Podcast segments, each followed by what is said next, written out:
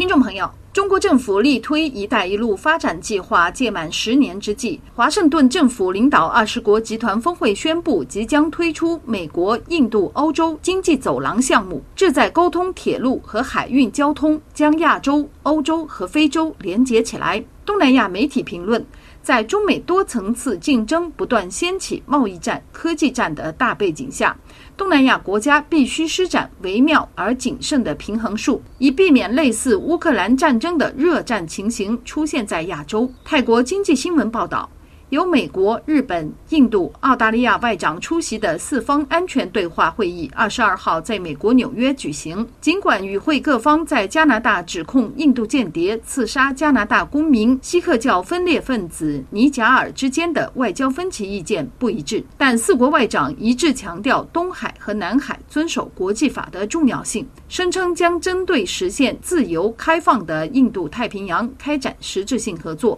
另悉，日本外务大臣上川洋子与印度外长苏杰生还单独举行了双边会谈，双方探讨发展日印战略伙伴关系，并就印度引进日本新干线技术、建设高铁进行交流。相关评论认为，美国总统拜登领导的华盛顿政府作为在印太地区抗衡中国的主要力量，近期频频发力向北京施压。同时，试图将印度、越南、菲律宾等与中国存在领土争议的国家串联成一股遏制中国对外扩张的地缘政治力量。印度和日本在积极配合美国的同时，也在小心翼翼地防止不至于过度刺激互为邻邦而且随时剑拔弩张的中国。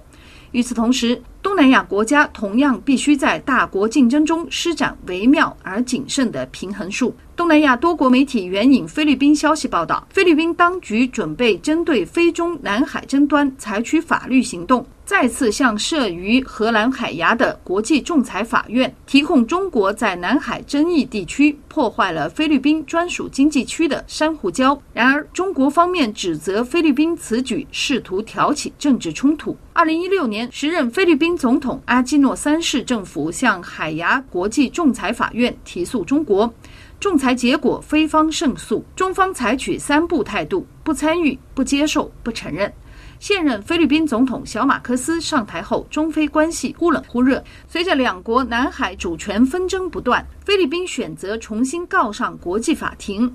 外界将此视为观察中非关系好坏的风向球。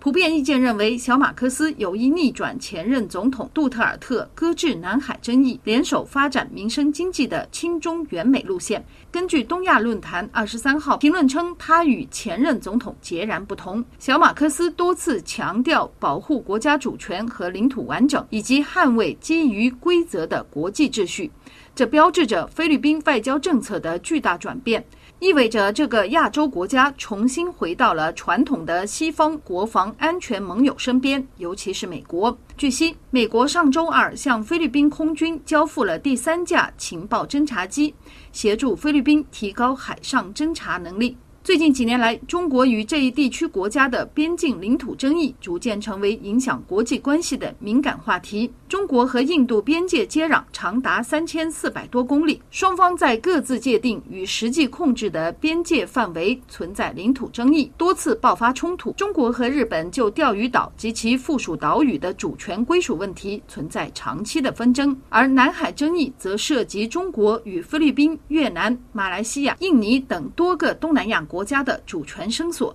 美国总统拜登今年九月访问越南后，越美之间正在新升级的伙伴关系上加强合作。消息透露，双方正在洽谈一项向越南出售美制战机的计划，一方面用于对抗存在海洋争议的中国，另一方面则支持越南摆脱对俄罗斯武器的依赖。目前，印度分别在阿曼和毛里求斯设置的军事基地已经投入运作。评论称，莫迪积极拉拢并且协助印度洋周边的岛国友邦强化海上安全实力，此举志在与中国争夺在该地区的影响力。近日，中国与东帝汶宣布两国关系提升为双边战略伙伴关系，